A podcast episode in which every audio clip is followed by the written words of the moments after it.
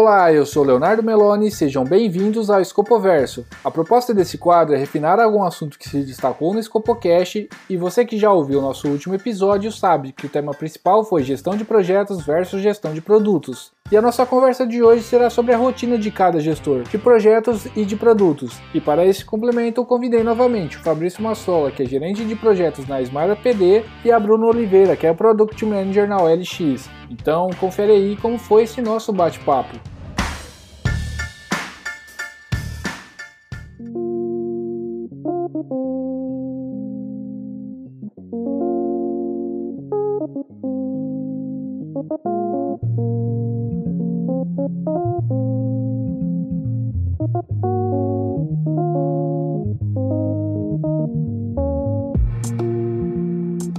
Pessoal, sejam bem-vindos novamente. Obrigado pela participação, Bruna. Prazer estar aqui com vocês, Leonardo, para compartilhar um pouquinho aí do dia a dia de um PM. Obrigado, Fabrício. Leonardo, eu que agradeço. Obrigado mais uma vez pelo convite. É um prazer estar aqui com vocês, falando um pouquinho de gerenciamento de projetos. Para começar, falando aqui um pouquinho da rotina né, de, de um gerente de projetos e de um gerente de produtos, eu queria saber um pouquinho de vocês. Conta um pouquinho aí da rotina, o que, que vocês fazem, quando chega uma demanda, como é realmente o, o dia a dia do trabalho de vocês. Se quiser começar um pouquinho, Bruno. A rotina em si é bem agitada. Eu estou sempre assim em várias áreas diferentes, né? Conversando com várias pessoas diferentes também, entendendo esses problemas do negócio aí. Quando chega uma demanda, acho que a primeira coisa que eu faço assim é entender com quem me solicitou, né? E, e explorar o, porquê daquilo, assim, por que que a gente vai atuar, qual que é o problema de fato, para entender até questões de prioridades. E aí, através disso, eu sento um time na Plane, a gente eh, faz ali, tem o backlog, né, de priorização, então a gente faz o refinamento e faz toda o entendimento ali da, daquela demanda, daquele processo, de como que a gente vai atuar. Acho que basicamente é isso, assim. E aí vai distribuindo no board de acordo com que a gente priorizou. E essa, essa questão de você fazer esse acompanhamento, é, você vai até a entrega efetiva do, do item dentro do, da sprint, ou não? Você vai até a parte de priorizar e colocar ele para desenvolvimento. Dali em diante, é, fica a cargo do seu par. Não, a gente atua junto, assim. Então, todo dia tem a dele, então eu vou acompanhando como está sendo o processo de cada card ali que foi distribuído, se teve algum bloqueio. Ah, você é... faz parte disso também, mesmo tendo Faço parte. Ah, que legal. Bem diferente, porque geralmente você PO, acaba tendo uma visão um pouco mais do negócio, acaba não, não entrando tão a fundo. Interessante. É, então, o PM, eu acho que ele, não é o contrário, né? O PO, eu acho que ele não, não acaba sendo um PM, mas um PM acaba sendo um PO, assim, olhar também para o lado tático, sabe? No uhum. dia a dia, assim. Legal. Então, acho que é importante ter essa visão como um todo. Gera um engajamento melhor, assim, sabe? Com certeza, com certeza, porque você está no mesmo você tá no mesmo barco, né? Muito legal. Isso, a gente está sempre alinhado. Acho que por isso, apesar de a gente ter as pedrinhas no meio do caminho, as coisas acabam fluindo melhor, assim, por a gente ter esse tipo de alinhamento diário. E você, Fabrício, como que é o seu dia a dia? Quando chega um projeto novo, por exemplo, você fechou ali um edital, como que é o seu dia a dia? Bom, quando nós somos designados né, a um novo projeto, primeiro é escolhido quem que vai ser o gerente de projeto. A equipe ela tem alguns né, gerentes de projeto, então primeiro tem essa definição. É, depois dessa, dessa definição, quem vai ser o gerente de projeto? Ah, é o Fabrício que vai ser gerente de projeto. Como trabalhamos com o órgão público, o edital passa a ser o, o livro de cabeceira, né? Porque eu tenho que estar tá desenvolvendo o, o projeto de acordo com o que o edital diz. Então, então, tirando as especificações técnicas, né, começa a se formar a equipe, né, a gente já fica sabendo com quem que a gente vai trabalhar, a gente começa as nossas reuniões de expectativa, né, inicialmente, né, de expectativa de como vai ser o projeto, de que jeito que vai ser, a gente já começa a correr atrás de conhecer a cidade que a gente vai, porque o projeto, ele é, pelo menos o de implantação, né, porque depois que você faz o projeto de implantação, você devolve ele ou entrega ele para uma equipe de atendimento. Mas o projeto de implantação ele é, vamos dizer assim, uns 60 ou 70% em loco. Então a gente começa a ir atrás de hotel, conhecer a cidade, conhecer as pessoas que vão trabalhar com a gente, começar a procurar um pouquinho, entender mais do cliente, como que é esse cliente, onde fica, quem é prefeito, quem é secretário, essas coisas todas, né? Até o ponto da gente fazer a nossa primeira kickoff, né? Que é a, a, a parte mais gostosa que tem, porque é onde você já começa, você já starta e você já passa a ter o contato com o cliente. Antes do kickoff no cliente, a gente faz o kickoff interno também. Então a gente é, tem a, a diretoria geralmente participa, os coordenadores envolvidos, né, dos produtos envolvidos participam, os recursos que vão é, trabalhar nesse projeto participam. Então, assim, é uma parte de comunicação muito importante para que a gente possa desenvolver um bom trabalho. Eu costumo dizer que quando todo mundo fala a mesma língua, tudo flui, né? Então, essas reuniões, elas fazem todo mundo falar a mesma língua. E aí, a partir daí, começa-se, o projeto começa a se dar tamanho, né? Um, um edital, ele já tem data, né, para finalização. Então, muitas vezes, o que vai acontecer, eu só fechar qual vai ser o dia da semana, né, que vai ser feito essa, essa virada, né, de sistema, porque geralmente já o edital já contempla um prazo máximo para que a gente possa entregar o produto. Geralmente numa sexta-feira, né, bem tranquilo, lá pelas 5 horas. A gente tem muita sorte do prazo final casar com feriado. Então, já aconteceu várias vezes. Ou a gente pede uma semaninha a mais para casar com feriado. Então, imagine que lindo, né? Um feriado numa quinta-feira que emenda com a sexta. Então, você começa já a implantação na quarta-feira à tarde, é, fica quinta, sexta, sábado, domingo, deixando tudo em ordem para na segunda-feira iniciar um novo sistema, né? Então, quanto mais prazo você tiver para essa virada, uma coisa é o treino treino, né? Mesma coisa o futebol. A primeira coisa é você treinar, você vai treinar, tal. Outra coisa é na hora do jogo. Então, quanto mais assertivo foi essa parte de negociação, de, de prazo, ou tem prefeituras também que elas conseguem decretar algum tipo de feriado, alguma coisa para não ter sistema, ou para não utilizar o sistema. Ó, a parte administrativa não vai funcionar na sexta-feira. Já aconteceu também. Então, isso, isso depende muito de poder de negociação do gerente de projeto, né? A gente tem que ter uma coisa em mente que chama Lições Aprendidas, né? Então é muito interessante que um projeto ensina coisas para os outros projetos. Então a gente aprende num projeto que fazer na sexta-feira não dá tempo, que é bom você conseguir também a, a, quinta ou a sexta. Então eu acho ideal essa essa expertise, né, de você colocar tudo na balança e falar, é, vai ser desse jeito. E vocês hoje estão atuando no home office? Mudaram alguma coisa na parte de gestão, na parte de, de lidar com o time ou até mesmo em entregas? Como que ficou essa questão do home office para vocês? Olha, eu vou falar que eu nem lembro como que é a minha vida mais antes do home office. Porque... Já entrou no natural, né? Ficou natural, assim, juro pra você, eu, você falando agora, eu parei pra pensar, falei, cara, como era? Não sei mais, assim, porque tá tão, tá tão fluido, tá tão natural, assim, né? a gente já tem, não é uma rotina, assim, mas acho que é, acaba sendo mesmo uma rotina. Então, a nossa estrutura lá é home office full agora. Mas para vocês foi tranquilo essa transição no, no início? Em relação a é, passar demanda, gerenciar backlog, isso aí foi tranquilo também? Não, então, foi super tranquilo porque eu já venho também de uma cultura de home office, né? Então, antes eu já ficava duas vezes na semana em casa. E a gente já estava acostumado, então sempre cada um estava num lugar para fazer reunião, para fazer planejamento. Então foi super fácil. A gente não teve problema assim. É, voltar realmente acho que seria problema, né? É, então, eu falo assim, é, é, muito legal, mas cada um tem um dia específico para ir, né? Nunca ninguém vai todo mundo vai no mesmo dia, então eu acho que já fica um pouco mais chato, né? Se acostuma.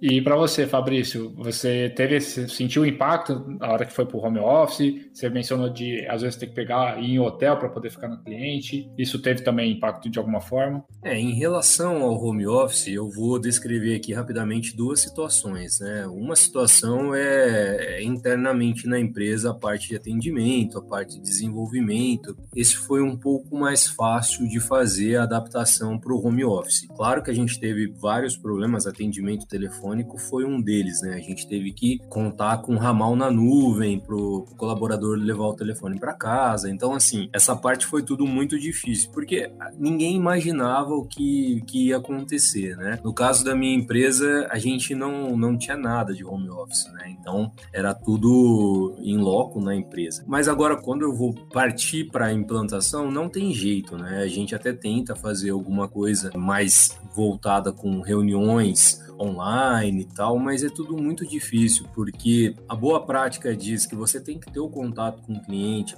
para você estabelecer uma boa comunicação, para você falar a mesma língua, o tete a tete, né? Ele é muito importante nesse caso. Então, quando quando houve, né, o começo da pandemia, a gente paralisou praticamente todas as implantações, né? Primeiro que era difícil você reunir as pessoas para poder conversar. Quando foi lá para julho, talvez agosto agosto de 2020, a gente é, voltou a fazer as implantações, só que diferente de quando não tinha pandemia, né? A gente precisa ter todo o cuidado, então a gente teve que reduzir pessoas no carro, tomar todo o cuidado possível, né? No caso da implantação é muito difícil você fazer ela remota, né? Então, então nesse, no nosso caso, a gente ainda continua em loco.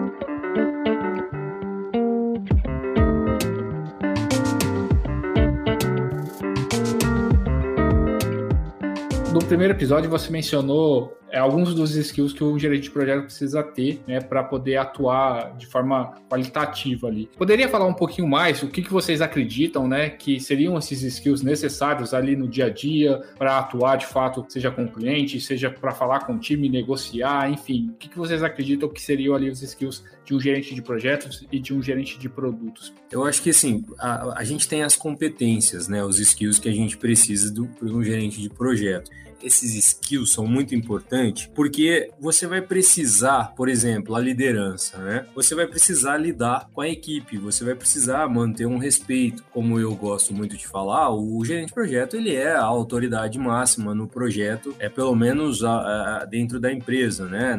Então, a começar pela liderança. Você vai precisar ter uma liderança, você vai precisar ser um facilitador, é, você vai ter que, que blindar o, o a equipe. Então você vai precisar ter um posicionamento, né, de gerente de projeto. Você vai ter que ser um bom líder. E depois eu considero que você tem que se saber comunicar, né? Você vai ter que ter uma boa comunicação com a equipe, deixar claro algumas coisas. Eu gosto muito de documentação, porque eu acho que quando a gente escreve alguma coisa, não tá só dito, né? Tem como olhar lá falar, ó, vendo? Eu tinha escrito isso. Então eu acho que uma boa comunicação também flui muito o projeto, né? Então você consegue transmitir as mensagens necessárias para a compreensão de todo o projeto. Então a comunicação também tem que ser bem assertiva. Um outro skill também que é bem importante é o poder de negociação. Como eu falei agora há pouco, a gente precisa trazer tudo para o lado que vai favorecer a, a boa entrega. Então você ter um poder de negociação, ele é 100% do do negócio, para negociar prazo, para negociar às vezes alguma funcionalidade que não estava previsto, até mesmo com a equipe, né? Então a negociação também é bem importante. E claro, né, o conhecimento em, em gestão de projeto ele passa a ser muito importante também para você poder utilizar as ferramentas de gerenciamento de projeto. Eu costumo dizer que o gerenciamento de projeto ele nada mais é que boas práticas, não necessariamente que você precisa precisa utilizar tudo que, que o PMBOK prega, mas é interessante que você pelo menos saiba o que utilizar na hora certa. Então imagine que você tem uma caixinha lá de boas práticas, você vai falar, não, isso não vai servir para o meu projeto, isso serve, isso eu vou utilizar, isso eu não quero utilizar. E aí eu acredito que você tendo, né, o gerente de projeto tendo essas habilidades, ele consegue trazer o sucesso do projeto, consegue ser efetivado, né? Porque você está falando de várias coisas que que vai trazer um benefício na qualidade, no, no prazo de entrega, na satisfação do cliente, no bem-estar da equipe. Por exemplo, um gerente de projeto sem liderança é difícil. É, você já começa a perceber não vai ter muito sucesso, porque ninguém vai ouvir. Um gerente de projeto que não sabe se comunicar, você vai ter vários problemas de comunicação e aí vários prazos não vão ser atingidos. Uma pessoa que não sabe negociar, você vai levar muita paulada. Então, eu considero que esses são os skills assim necessários para um gerente de projeto ter sucesso. E para você, Bruno, você considera que por um PM os skills né, necessários seriam os mesmos de um gerente de projetos ou você vê outras skills necessárias? Eu acho que existem muitas assim, mas eu vou falar as que estão mais presentes no meu dia a dia. Comunicação, né? Comunicação está presente em tudo ali. É fundamental porque a ideia é você passar um bom tempo, né, com os stakeholders chave. Você fala com o time de engenharia, designer, usuário, lidera reuniões reuniões. Então, saber é, gerenciar as expectativas assim dessas pessoas que estão envolvidas, ser um porta-voz e conseguir engajar toda essa galera, sabe? Eu acho que é, é fundamental. Já também acredito que é, ter empatia, porque como você está transitando por diversas áreas, é essencial saber como lidar com cada equipe, sabe? Cada um tem uma forma de ser tratado. E a, além disso, ele acaba sendo o, o porta-voz dessas pessoas, né? Saber ouvir, assim, para considerar os pontos que são levantados por eles, ajuda muito a tomar as melhores decisões que vai conseguir manter todos os envolvidos engajados aí nesse processo. Pensamento também estratégico, gerar valor para os usuários deve ser a prioridade do PM. E acho que isso anda muito casado em entender como criar é, a melhor estratégia para que a empresa chegue onde precisa chegar. É bem importante. Vou falar mais um aqui que também é fundamental, que seria saber analisar. Acho que conseguir entender o que está acontecendo, baseado em qualquer tipo de análise, seja comportamental, números de dados, faz toda a diferença assim, no dia a dia. Dá para ver que acaba um complementando o outro até, né? Então é. você acaba tendo mais a parte de liderança, outro mais analista mesmo, né? Se for ver. Aproveitando essa questão, é, eu gostaria de saber um pouquinho como que vocês acabaram é, na área de, de projetos e de produtos. Eu comecei a minha carreira aí como desenvolvedora, uma consultoria, e aí depois eu virei consultora de negócios, depois parti para analista de sistemas e negócios, né, que acabam andando juntos ali. E aí surgiu uma oportunidade dentro da, da mesma empresa para a área de produto, mas como PO. Então foi pulo assim, passo bem diferente assim. Não que seja muito diferente de um analista de negócios, mas olhar ali para o produto muda bastante, sabe? Hoje você consegue se comunicar também com os desenvolvedores por conta da sua trajetória. Isso para você tem um. Boa. É... é... isso mesmo. Assim, o meu mundo foi desenvolvimento, né? Então eu já era analista de, de negócio, então eu já estava ali no dia a dia. Eu tinha muita facilidade e eu transitava pela empresa inteira, assim, me comunicando com todas as áreas, né? Implantar soluções, você acaba se comunicando. Então isso facilitou muito a minha vida. Começou a mudar um pouco essa questão mais de metodologia, essas coisas, mas isso a gente aprende no dia a dia. Mas foi uma boa sacada, é isso mesmo. Facilitou aí o meu dia a dia a ter esse engajamento melhor com os desenvolvedores, que para mim é, é, sucesso total. Então foi meio que um pulo ali, meio que natural mesmo para PO, né? Isso, eu nunca imaginava virar PO, porque eu nem conhecia essa área, eu nem sabia direito assim como que funcionava, o que, que era um PO, nem nada, assim. Como teve uma mudança é, de estrutura na empresa, acabou, tipo, meio que bora, sabe? E aí eu mergulhei, assim. Mas não que era algo que eu almejava. almejava. Por isso que acho que eu sempre bato na mesma tecla e falo que da importância desse dia a dia nos times, assim, sabe? Com esses alinhamentos. E agora acho que o diferencial de, de um PO, assim, para um PM é ter essa visão estratégica. Assim. Foi o, o, grande boom, assim. E na sua visão, você acha que é, é essencial é, ter conhecimento na parte operação do negócio para trabalhar com produto de fato, ali na, na, parte de gestão, ou não? Você conhece até, ou, ou poderia ter vindo de uma outra área totalmente diferente e atuar ali com, ou atua de forma diferente? Como que você enxerga essa questão? Eu acho que para mim facilitou, mas acho que não seja necessário. Assim, conheço vários PMs que vieram de áreas totalmente diferentes. Mas você percebe diferença na comunicação deles com o time, coisa nesse sentido? Ah, eu vou falar que eu nunca reparei, assim, uhum. porque eu acho que é, essa questão vai mais a questão de comunicação, sabe? Eu não sei, acho que por eu estar olhando o meu dia a dia ali, é, eu não,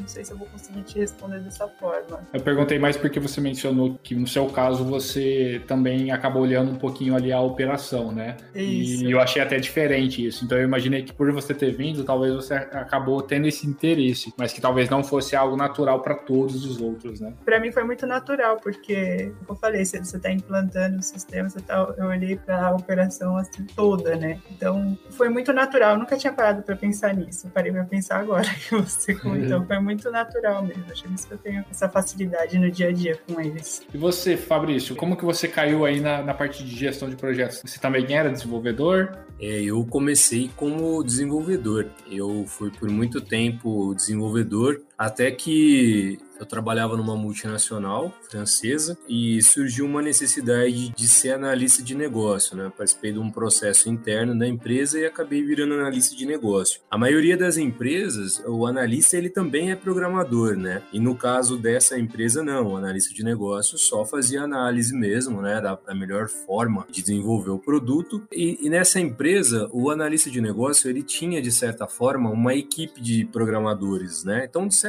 forma a gente fazia fazia uma espécie de gerenciamento de projeto. O, o analista ele reportava para o gerente de projeto. Então aquilo foi me trazendo bastante curiosidade, né? E eu fui gostando dessa parte, principalmente da parte de planejamento, parte de liderança. E eu era analista de negócio ainda. Eu fui fazer um curso de pós-graduação de gerenciamento de projeto. Nessa empresa, nessa multinacional, eu estava como analista de, de negócio e eu acabei saindo dessa empresa, né? E aí, porventura, eu me candidatei numa outra empresa para uma vaga de novo para programador. E quando eu fui fazer a entrevista para a vaga de programador, na época o gerente da unidade, juntamente com o RH, falou: Cara, peraí, você acho que poderia ser gerente de projeto, não programador, né? Eu acho que você tem um perfil mais para um gerente de projeto. A gente tinha uma vaga aqui que a gente não tinha divulgado, a gente não queria divulgar essa vaga, a gente queria é, é ter alguém para poder escolher o que, que você acha, né, de, de ser. E eu acabei aceitando, acho que foi, foi um desafio bacana, e é a atual empresa que eu estou, né, e eu acabei é, aprendendo muito, né, porque até então,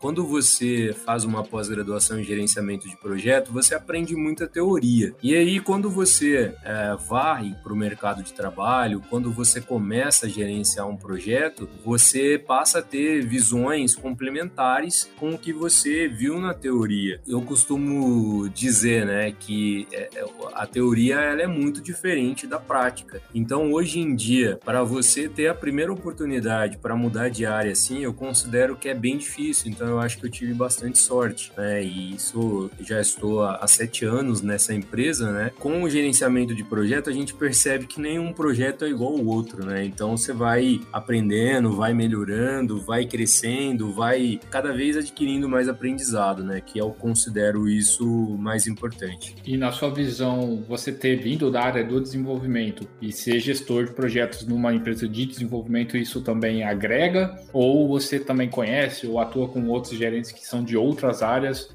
eu acredito que o fato de, de conhecer um pouco de desenvolvimento, um pouco de tecnologia, eu acho que ajuda muito, né? Porque você já tem é, meio caminho andado para entender o problema, né? Vamos dizer assim. Mas eu acredito que é possível, mesmo sendo em áreas diferentes, conseguir atuar, né? Porque você, você conta muito com a ajuda da, das pessoas que estão envolvidas no projeto, né? Porque a ideia de gerenciar o projeto é você planejar, né? Então você você fazer o planejamento para que a coisa aconteça. Claro que se você conhecer um pouco mais o negócio, vai ajudar muito. Mas eu, eu já trabalhei com gerentes de projeto que eram da área bancária, por exemplo, e isso não desqualificava é, ele em nenhum momento, né? Mas eu considero também, por exemplo, que com o tempo, o gerente de projeto, ele passa a adquirir, né, esses conhecimentos que são importantes para uma para a área que ele está atuando, né? Então, por exemplo, um gerente de projeto, ele é, ele é bem genérico, né? Então, ele pode atuar numa área de engenharia, ele pode atuar na área de software, ele pode atuar em qualquer área que exista o projeto. Claro que eu acredito que é, é, ele, ele possa, sim, ter dificuldade no começo, e sim, você sendo da área facilita bastante. Vou só complementar claro. o que eu tinha falado. Essa questão de estar dentro da operação, acho que faz a diferença, assim.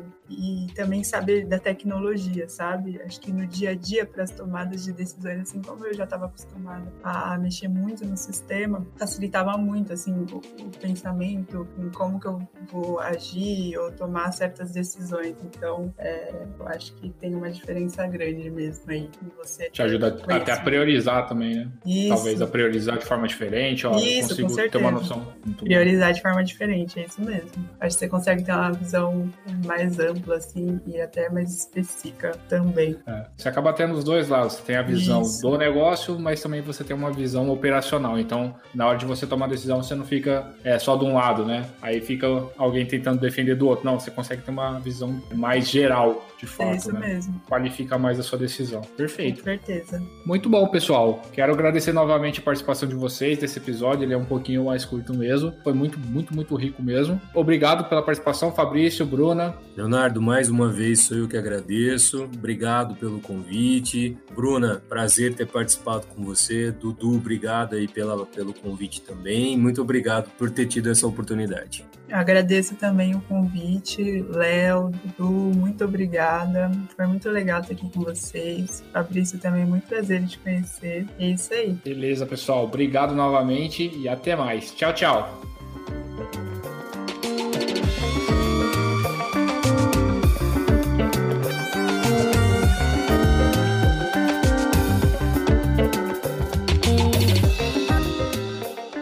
Pessoal, lembrando que no scopocast.com.br você encontra, além desse episódio, um glossário com os termos e palavras utilizadas nessa conversa. Aproveite e nos sigam nas redes sociais, arroba Scopocast no Facebook e Instagram.